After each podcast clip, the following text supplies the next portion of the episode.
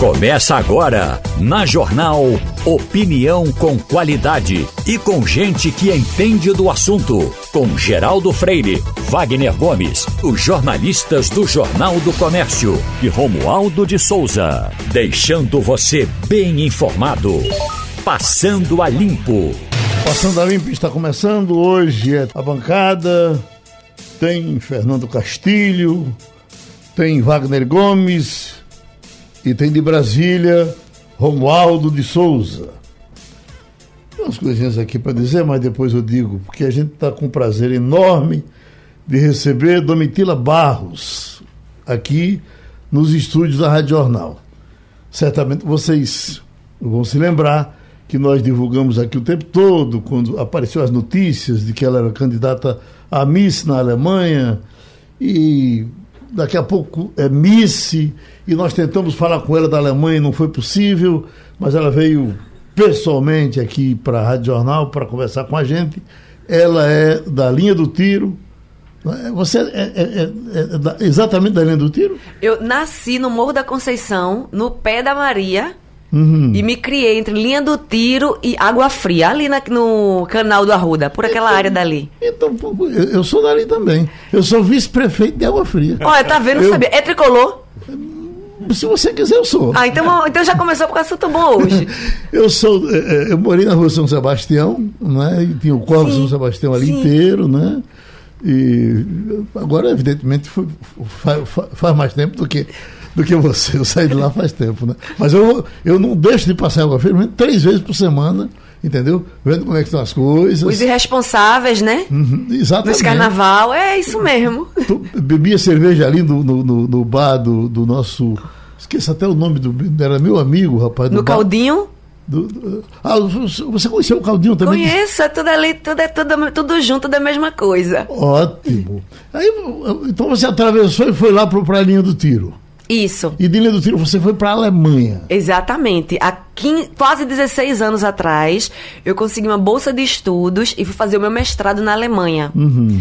Mas quando eu era pequena, já em linha do tiro, os meus pais têm uma ONG, uma organização não governamental, que atende crianças da comunidade, de linha do tiro, Morro da Conceição e adjacências. E quando eu era pequena, nessa ONG tinha aula de dança e de teatro. E eu adorava me mostrar. Uhum. Sempre gostei dessas coisas de arte, de dançar, de fazer apresentação.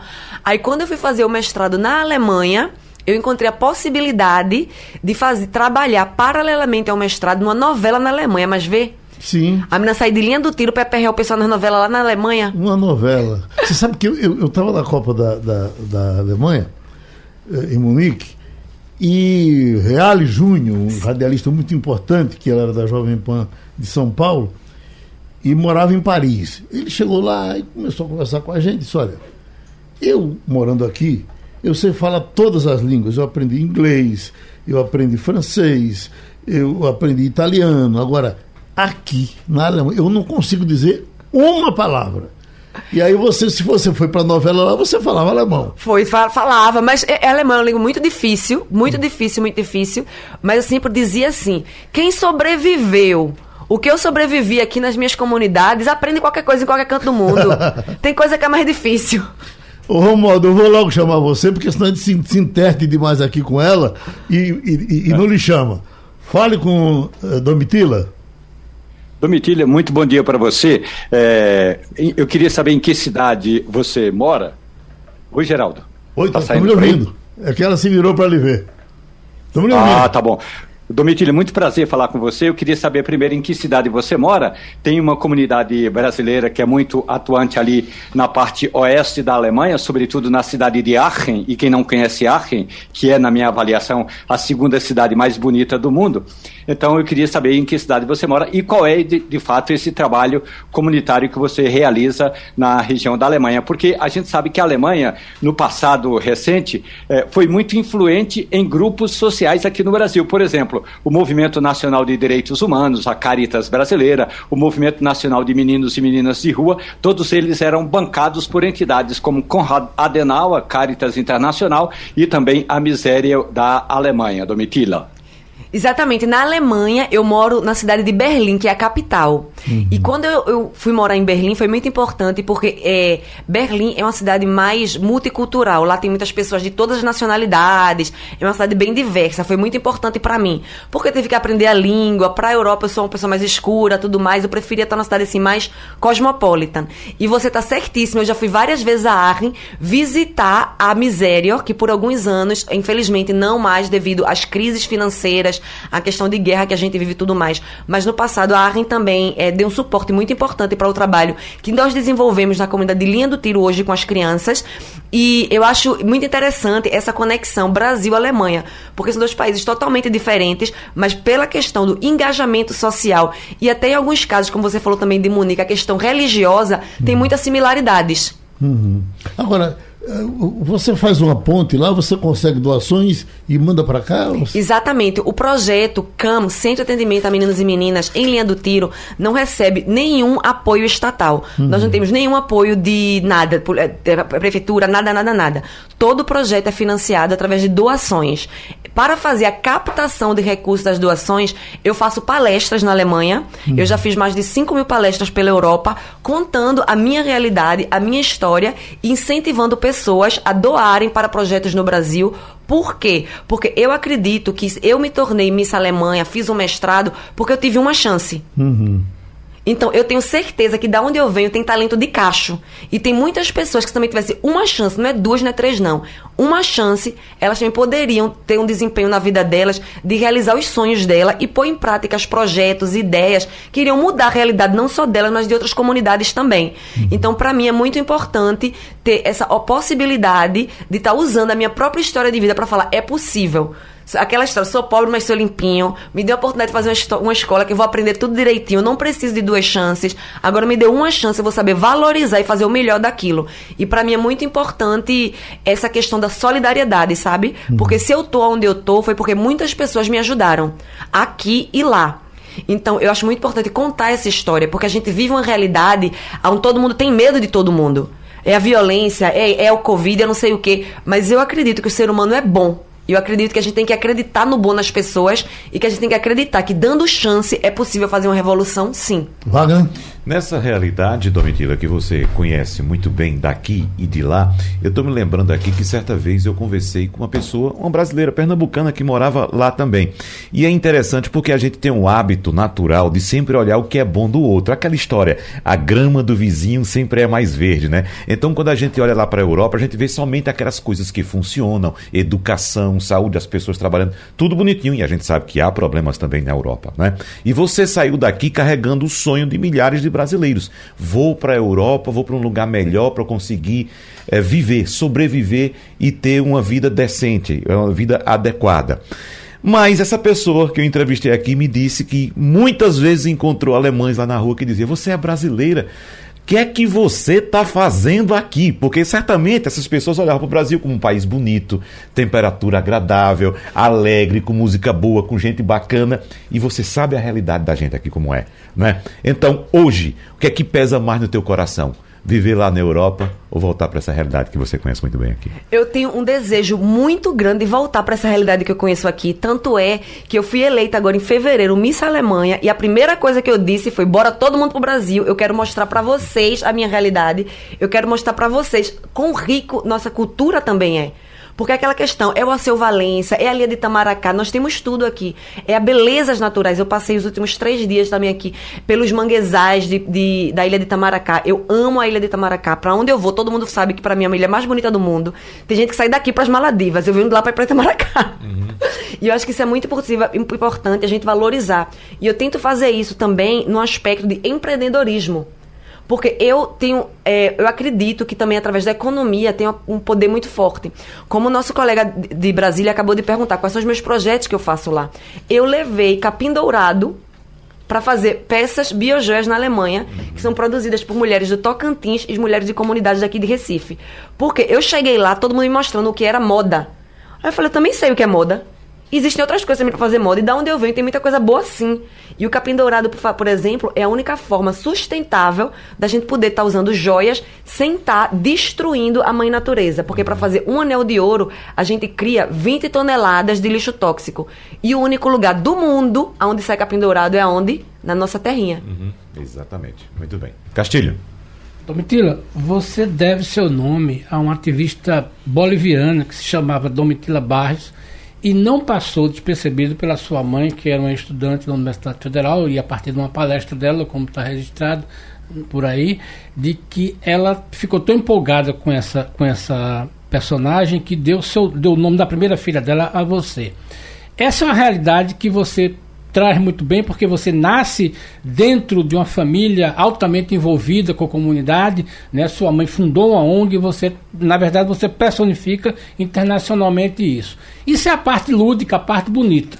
A parte que eu queria perguntar a você é o seguinte: isto é muito bom, isso é muito bonito, mas manter uma ONG custa dinheiro. Exatamente. E aí a gente está um novo cenário aí que eu queria saber o seguinte: primeiro, como é que a sua ONG se mantém? Você disse, olha, não tem é, é, dinheiro Público, estatal. estatal. Mas e agora, no meio? Como é que você vai fazer? Porque você está num país que está altamente envolvido com a questão da Ucrânia. E aí, como é que você acha que você, já que as suas fontes vêm de lá, como é que vai ser isso? A partir de agora, esse desafio de arranjar dinheiro para manter a ONG.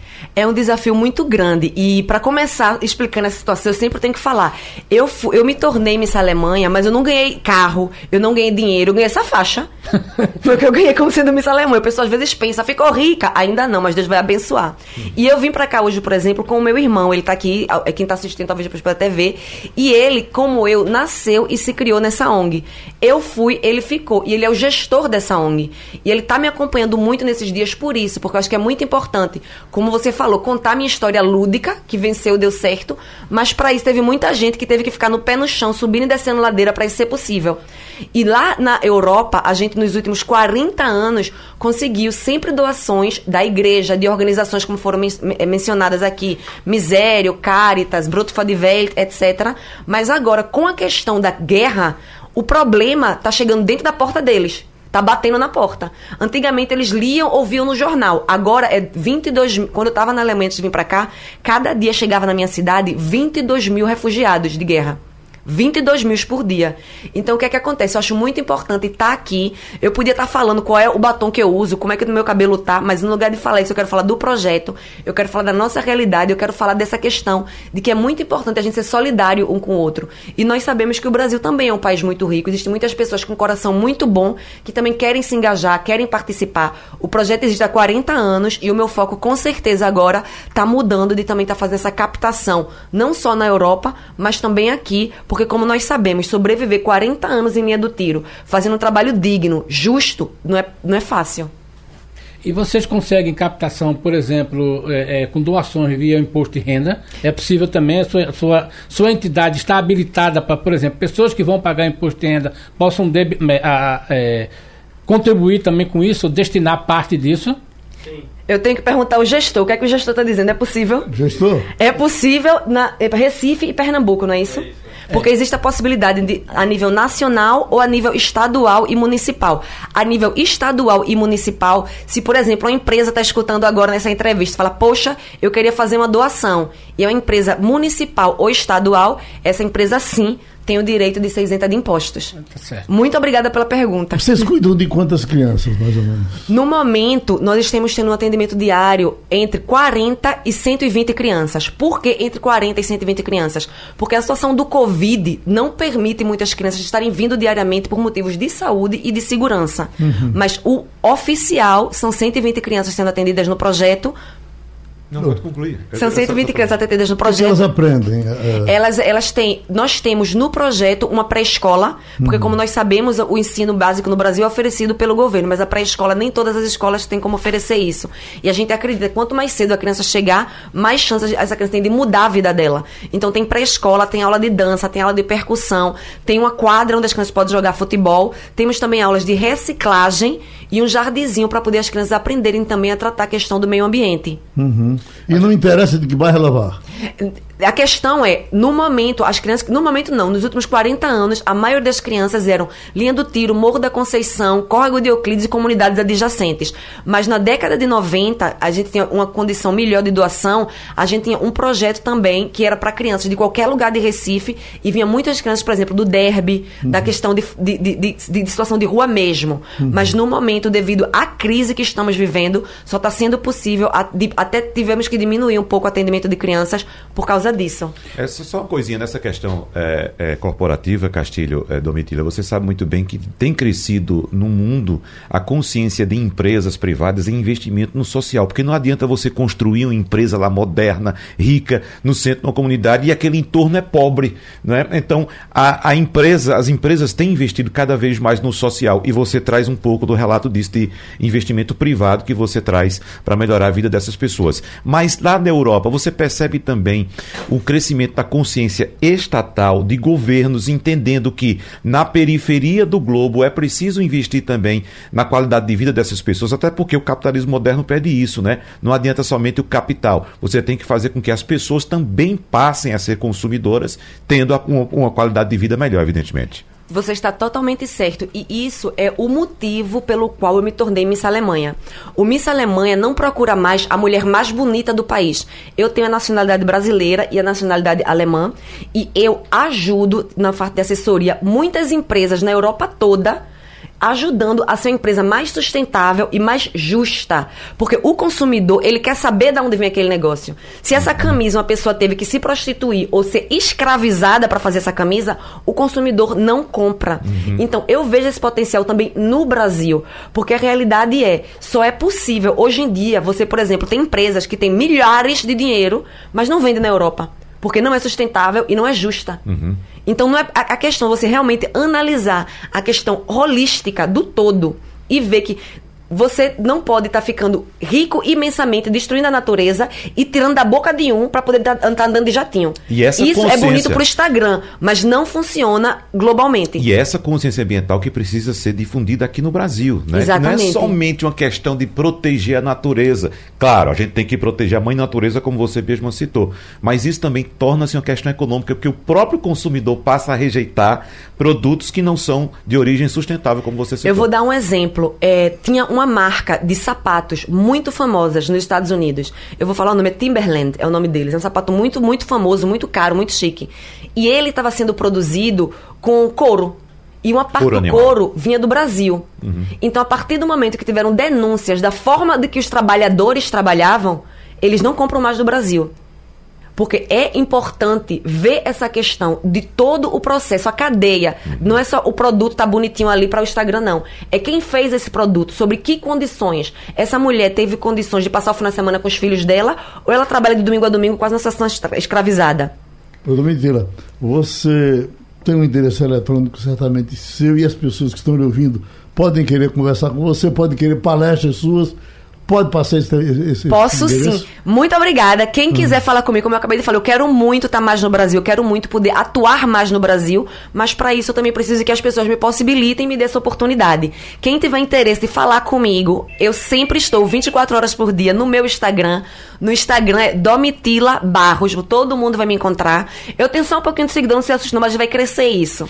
e quem quiser também entrar em contato comigo por e-mail, é só mandar um e-mail para domitila@missgermany.de. É um pouquinho mais complicado esse nome, por isso que eu indico, vão no Instagram e bote lá Domitila Barros. Não precisa de dois L nem de dois T. É super fácil. Domitila Barros no Instagram e me mandem todas as perguntas, porque às vezes eu quero passar alguns tipos de informações ou fazer live, mas eu não sei o que, é que as pessoas estão querendo escutar, não é verdade? Porque uhum. eu não vou me meter numa coisa que ninguém está perguntando.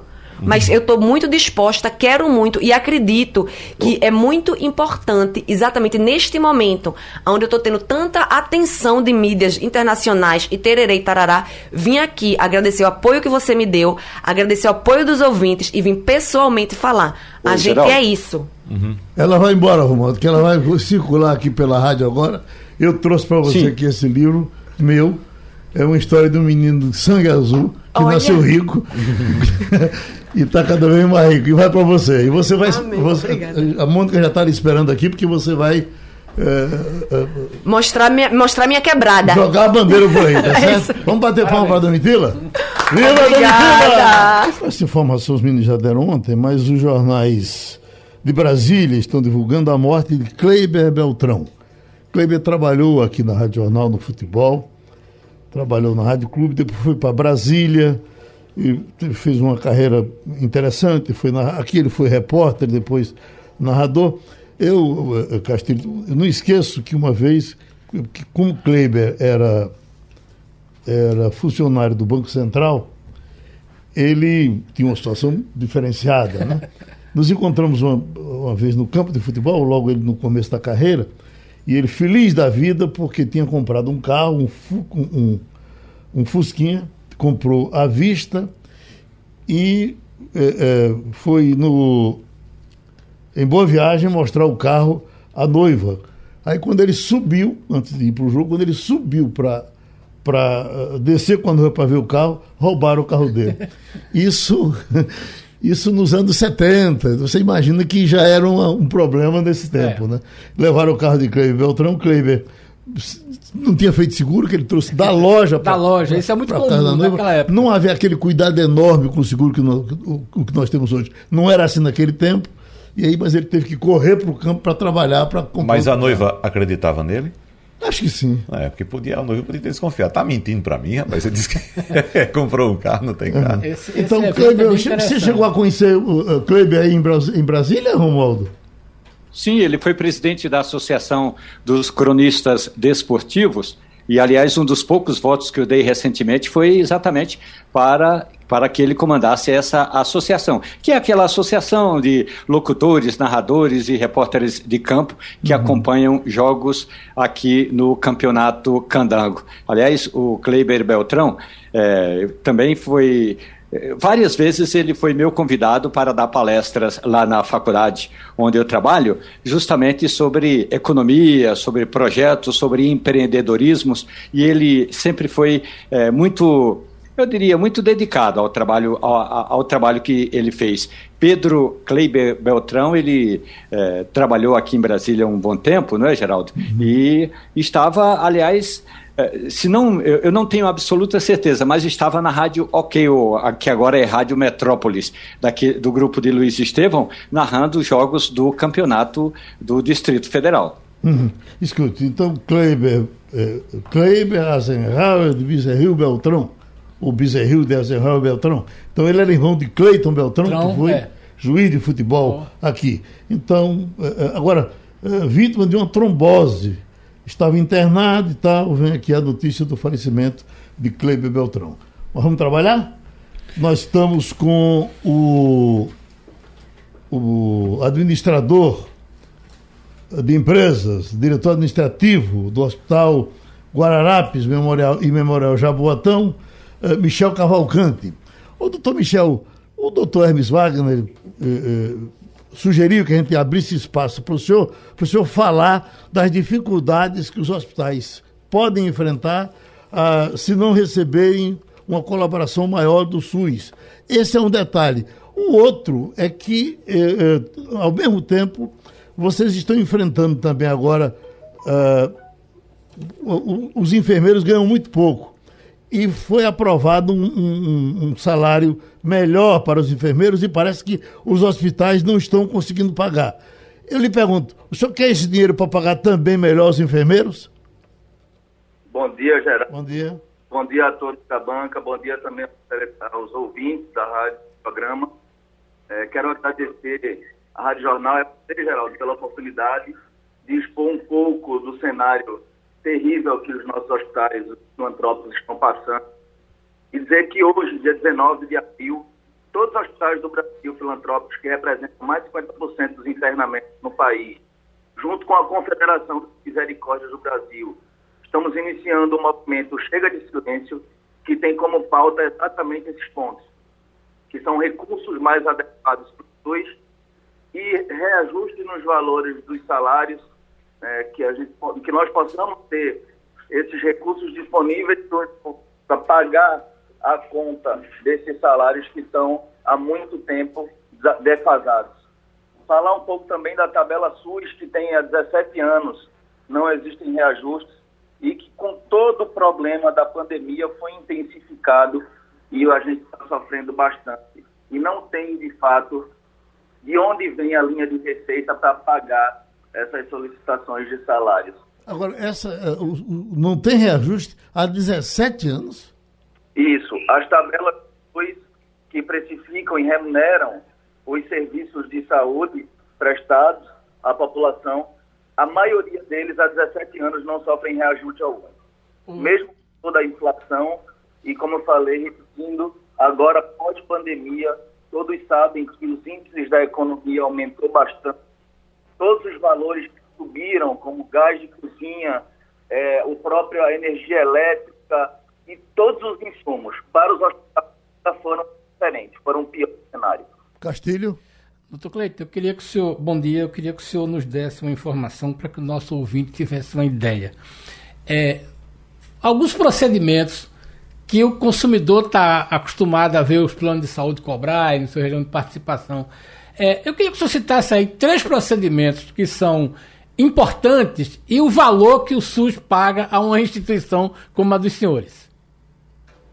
Olha, o parto, por exemplo, aqui no cenário local, posso dizer que o hospital, é, nós fazemos 350 partos mês, aproximadamente 4 mil por Estamos com dificuldade com o seu telefone, veja se o senhor uh, Modifica muda de posição, bota ele no outro ouvido, alguma coisa. Porque não saiu quanto, quanto o senhor recebe. Então, o valor que nós recebemos, por exemplo, para uma UTI, hoje, basta valor de 600 reais. Quanto? E o Estado de Pernambuco que faz um complemento para que chegue a um valor de reais tabela. Quando chega no real, é, corta. Quanto foi, quanto foi o parto e quanto é o dia de UTI?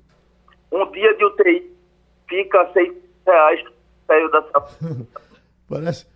Não saiu. 600 reais é isso? 600 foi? 600 reais. Hum. Eram 467 reais e passaram para 600 reais. É, e o parto? E o parto, a gente com a IH eram 167 reais. 177? 467. 477. Então veja bem, 477 o SUS paga por um procedimento de um parto que junta equipes, enfermeiros e, como é que se diz, o, todo um procedimento. Uhum. Né? Um dia de UTI custa, o, o SUS paga 600 e, e, e 600 reais. 600 reais, né? Isso. É, se o pessoal precisar fazer aí, por exemplo, uma, um exame de coração, uma, uma, um exame mais complexo de coração. Exatamente. Então, esse valor o hospital absorve nós se estarmos não, não, não tá dando, não tá dando. A é gente, realmente a gente interessante. vai ter que encerrar essa Porque nossa não conversa. conseguiu, mas é. a gente tem uma ideia do que é que é esse drama aí. Uhum. E aí e é aquela história, e como o senhor estava dizendo, não faz sentido nenhum num país como o Brasil você ter, com a inflação que deu mais de 400% nesse período, você não reajustar essas tabelas. Deixa eu trazer Romualdo, porque ele está é. em Brasília é, é, esse é o movimento nacional de hoje, é, Romualdo. Você aproveita, fala do movimento e faz a pergunta, vamos ver se a gente consegue entender uma palavra do, do, do médico que nos atende. É, o projeto que está para ser concluída a votação na Câmara dos Deputados trata do piso salarial de enfermeiros, técnicos de enfermagem, auxiliares e parteiras. Para os enfermeiros, o piso é de R$ 4.750, R$ 3.325 para os técnicos e R$ 2.375 para parteiras e auxiliares. E essa, doutor Michel, se o senhor estiver me ouvindo, é uma das reclamações. As, os hospitais filantrópicos estão dizendo o seguinte: até que a gente tem vontade de pagar mas a gente não tem recurso para fazer essa correção. Se vier a ser aprovado esse projeto na Câmara, aí vai para a assinatura do presidente da República. Os hospitais filantrópicos têm como cobrir essa despesa?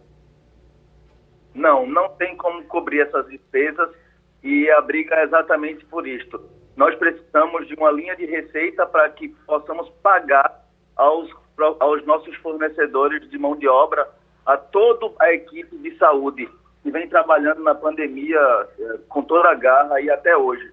Só que realmente concordamos com o reajuste, porque os valores são muito defasados, mas não temos como é, suportar isso sem uma linha de receita definida, sem esse repasse desses valores.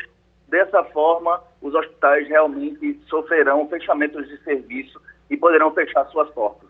Pronto, doutor Michel Cavalcante é administrador de empresas, diretor administrativo dos hospitais Guararapes e Memorial Jaboatão. Falou com a gente, professor Adriano Oliveira está com a gente, doutor em ciência política, para tirar algumas dúvidas que as pessoas possam ter ainda com relação à corrida presidencial. Especificamente, doutor Adriano, eu queria falar sobre a terceira via, agora com Ciro Gomes admitindo conversar com a terceira via. O senhor vê possibilidade dela levar uma sacudida agora? Olha, Geraldo, vejo como muito remoto. Por quê? Porque o lulismo ele está bastante consolidado e essa consolidação precisamos comparar com a eleição de 2018, onde o ex-presidente Lula estava preso mas mesmo assim conseguiu levar Fernando Haddad, um político desconhecido, que vinha de uma derrota eleitoral no município de São Paulo, para o segundo turno. O presidente Jair Bolsonaro chegou ao pior momento da sua avaliação no ano passado, onde ali ele chegou a pontuar 20 e 22% de intenções de voto, a sua avaliação chegou a 25%, mas ele conseguiu se recuperar com as mesmas condições que ele estava no seu pior momento. Ou seja, estamos com inflação alta, juros altos. As pesquisas qualitativas mostram o eleitor profundamente irritado com o país, agoniado com o país, reconhecendo toda essa disputa ideológica que está presente no Brasil, além da crise econômica. Mas, mesmo assim, o presidente Bolsonaro recuperou popularidade. Então, veja: se o ex-presidente Lula, no seu pior, pior momento, conseguiu levar Fernando Haddad para o turno final. E o presidente Bolsonaro, no pior momento do país, consegue recuperar a popularidade. Qual é a evidência que está posta que me faz afirmar que a terceira via tem chance? Porque para a terceira via tem chance, ter chance, ela precisa superar ou o presidente Jair Bolsonaro ou o ex-presidente Lula. E o que estamos vendo até o instante, e as pesquisas mostram isso claramente, é a liderança do presidente Lula estável, mesmo tendo todo um desgaste provocado pela Operação Lava Jato, e o presidente Jair Bolsonaro recuperando popularidade, mesmo ele estando no seu pior momento econômico, porque nós estamos perante uma guerra, perante uma discussão de aumento de combustível, perante a inflação alta, e ele consegue recuperar popularidade. Portanto, Geraldo, eu não vejo nenhuma evidência para afirmar que a terceira via conseguirá superar Lula ou Bolsonaro.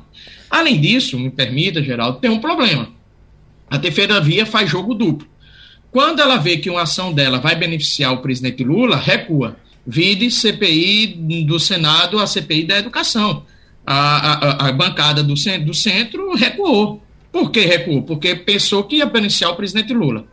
Ao mesmo tempo, também, a terceira via, até agora, não admitiu quem é seu principal adversário, Lula ou Bolsonaro. E ontem, uma boa candidata da terceira via, que por várias vezes já eu elogiei aqui nesse espaço, se negou a dizer em quem votou no segundo turno da disputa presidencial, que foi o caso da senadora Simone Tebet. Ora, a terceira via, para a terceira via, falta identidade. Ela tem que dizer quem é seu principal adversário. Ou, se não quer dizer, fale sobre o futuro do país, algo que Bolsonaro e Lula não têm falado. Lula vive do passado e o presidente Bolsonaro vive de briga.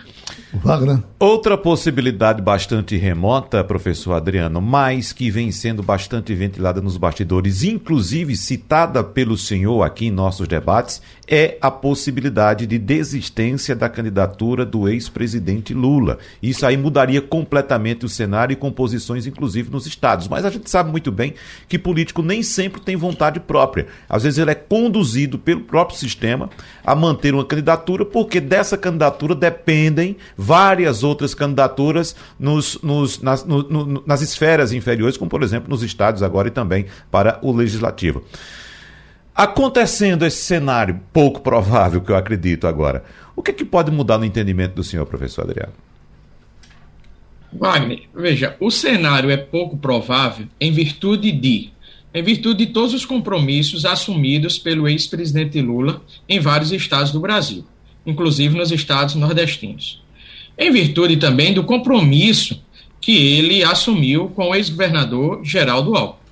Então, esses dois fatos fazem com que nós passamos a considerar a, que seja improvável o ex-presidente Lula desistir.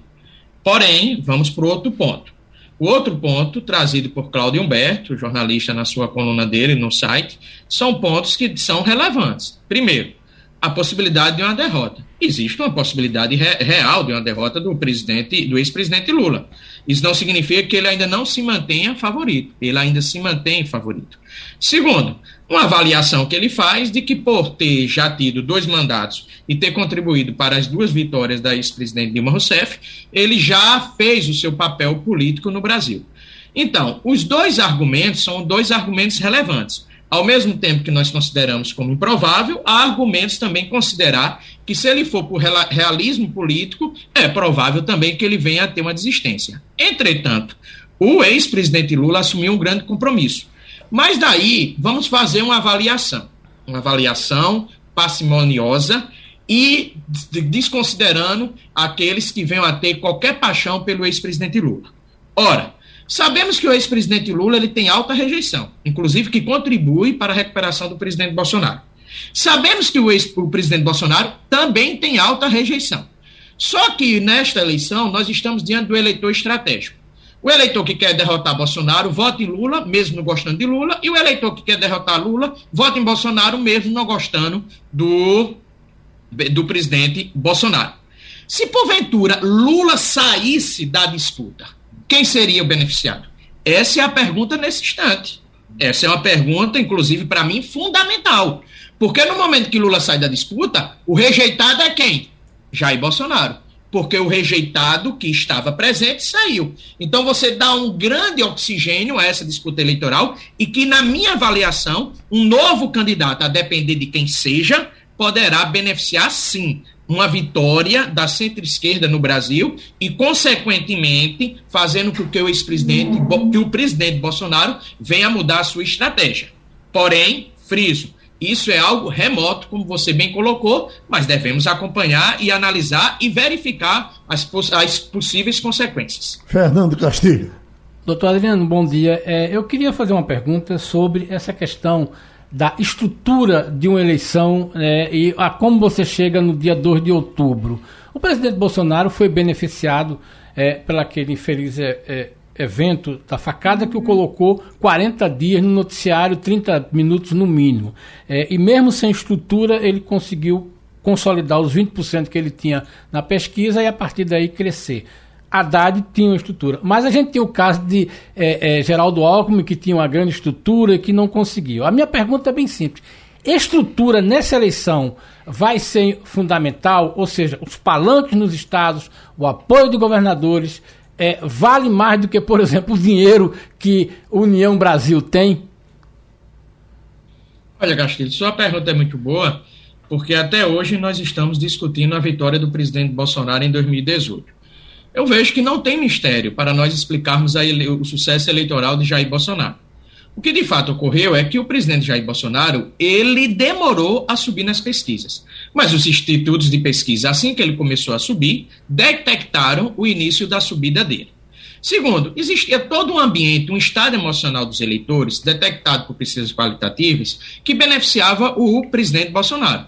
Qual seja, o antipetismo e o antilulismo, em virtude da Operação Lava Jato, a temática corrupção, um candidato novo, que era o presidente Jair Bolsonaro, contra a política tradicional, a desistência do ex-presidente Lula e a facada. Então, são, foram vários fatores que beneficiaram o ex, o, o presidente Jair Bolsonaro.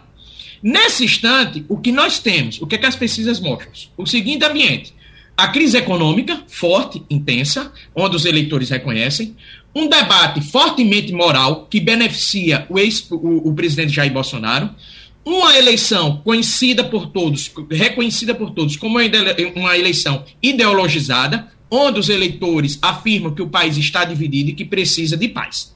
Diante disso, nós vamos ter o que nesse instante? Primeiro lugar, devemos considerar o ambiente que a eleição está sendo disputada. Segundo, nenhum candidato despreza apoio de governador. Imagina se o ex-presidente ex Lula afirmasse que não queria o apoio dos governadores nordestinos. Seria um suicídio eleitoral. Do mesmo modo, imagina se o presidente Bolsonaro ele não lance candidatos, não lance candidatos em alguns estados da federação. Obviamente que ele tem procurado lançar, principalmente nas regiões que ele tem voto. Imagine se o presidente Bolsonaro não tivesse condições de dar 5% de aumento ao servidor público, de aumentar o Bolsa Brasil, de ampliar os seus investimentos em várias regiões do estado. Então, a estrutura importa, Castilho. A estrutura importa. Nós não podemos desprezar a estrutura. Inclusive o tempo de TV, e claro, nós não podemos desmerecer de modo algum o papel que as redes sociais têm principalmente na criação de um sentimento, de um ambiente, de um estado emocional para com os eleitores. Inclusive, isso beneficia muito a estratégia do presidente Bolsonaro e sem desconsiderar também a fake news. Então, qualquer candidato a governador, a um cargo no legislativo e a presidente da República não pode desprezar a estrutura. Porém, também não pode desprezar em primeiro lugar, identificar o estado emocional dos eleitores. E, em segundo lugar, uma boa comunicação. O nosso abraço, o nosso agradecimento ao professor de Ciência Política Adriano Oliveira, o Fabiola Góes, dos Estados Unidos, ela está em Washington para conversar com a gente. Romualdo de Souza, de Brasília, para Washington. Fabiola, bom dia para você. Tem uma questão, Fabiola, que é o seguinte: nós, o, o presidente Jair Bolsonaro e o Itamaraty orientou os representantes do Brasil na Organização das Nações Unidas e também eh, para eh, não ser tão eh, belicoso contra a Rússia e a favor de sanções à Rússia depois da invasão à Ucrânia. Agora o embate é em torno do G20, o grupo que reúne as 20 maiores economias do mundo.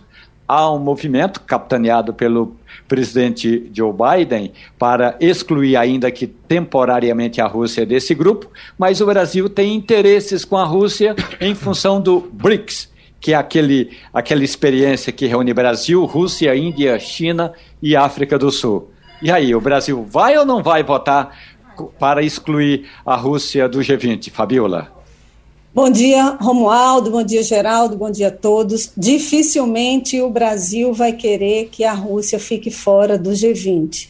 E não é só por isso que você falou, não. É também interessado nos fertilizantes que a Rússia vende para o Brasil, mais ou menos a 30% de todo fertilizante que é utilizado né, na safra brasileira, e houve um pedido formal do Brasil para a presidente, a diretora-geral da OMC, Organização Mundial do Comércio, Agnosi Yokonjo-Iweala, que está no Brasil para uma série de discussões, de conversas sobre a OMC, e o Bolsonaro ontem pediu para ela, porque ela tinha pedido para aumentar, né, para o Brasil e outros países maiores produtores de grãos do mundo, de alimentos do mundo, para aumentar a produção, principalmente nesse momento de guerra em que o trigo está sendo comprometido, né, porque a Rússia e a Ucrânia são, são dois grandes produtores de trigo. Então, é esse o interesse brasileiro também. Então, quando a diretora-geral da OMC pede para o Brasil aumentar a produção de alimentos, o governo brasileiro diz à mesma hora que precisa dos fertilizantes e precisa que ela interceda para que a Rússia não cons é, consiga vender fertilizantes, mesmo com todas as sanções impostas pela União Europeia, pelos Estados Unidos. O Brasil não impôs nenhuma sanção à Rússia desde o início desse conflito, temendo exatamente isso, essas trocas comerciais.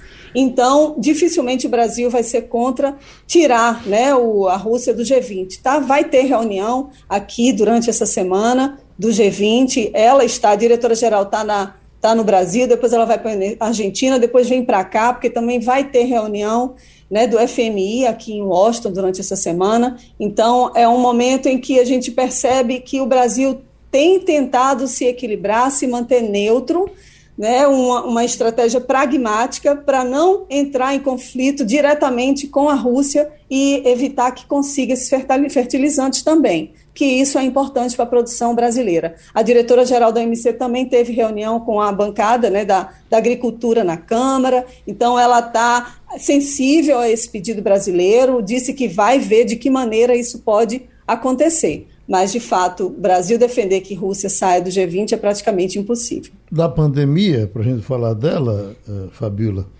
tem um efeito colateral importante para cá, que as pessoas querem saber como é que o mundo está se movimentando, eu leio aqui pressões para flexibilizar as medidas nos Estados Unidos. Nas últimas semanas, o governo de Joe Biden vem sofrendo uma crescente pressão para abrir de vez.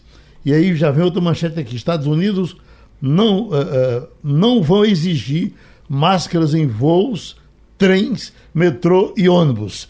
É só pela pressão, a situação aí continua preocupante e o governo não aguentou a pressão, porque o que estão dizendo aqui é que uh, vai ser uma espécie de liberou geral.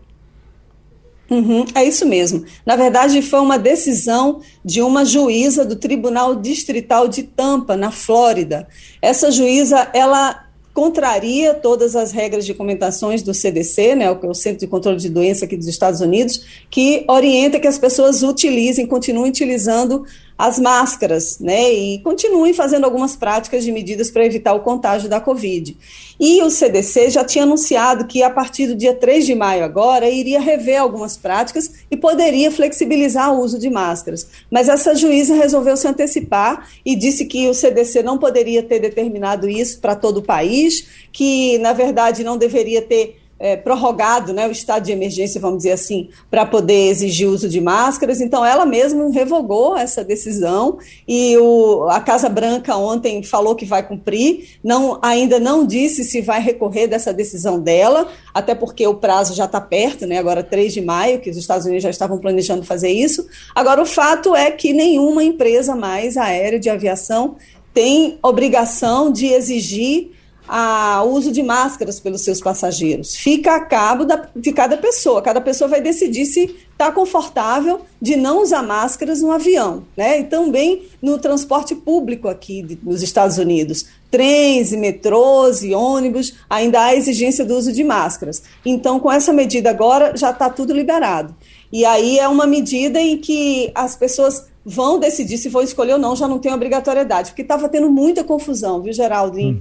e nas companhias aéreas, porque eles tinham a, a pessoa que descumpria essa exigência do uso de máscara pagariam multas até de 500 dólares até 3 mil dólares. E aí estava tendo muito conflito entre os passageiros e as companhias aéreas, porque como já estava todo mundo mais, mais ou menos flexibilizando, agora é uma loucura, assim, porque, por exemplo, na Filadélfia, eles exigiram agora, a partir do dia 18 de abril, que todo mundo use máscara em local fechado. Então, aqui tá toda hora está mudando, a gente tem que andar de máscaras o tempo todo, em todo lugar, porque a gente não sabe se a gente vai entrar num lugar que exige máscara, né? Agora, a partir de agora já também não precisa em avião, mas sei lá, né? A gente tem que estar tá preparado. Tá tudo muito confuso e é o momento em que a Covid está aumentando, aqui o número de casos diários da Covid nos Estados Unidos está passando de 30 mil, mais de 400 mortos, então está aumentando o número, as pessoas estão realmente com receio de não usar máscaras por aqui. Agora, uma outra notícia em relação ao Covid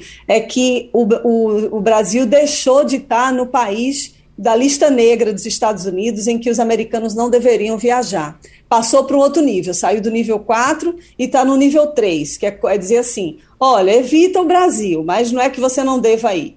É, as viagens estavam recomendadas apenas para usos emergenciais, pessoas que necessitavam mesmo ir para o Brasil. Mas aí agora não, agora já deu uma, uma aliviada e está dizendo que, olha, se puder evitar, evite, mas tudo bem se você ir. Então já o Brasil passa a fazer parte de uma outra lista, que não é mais a lista vermelha aí de emergência dos Estados Unidos. Wagner.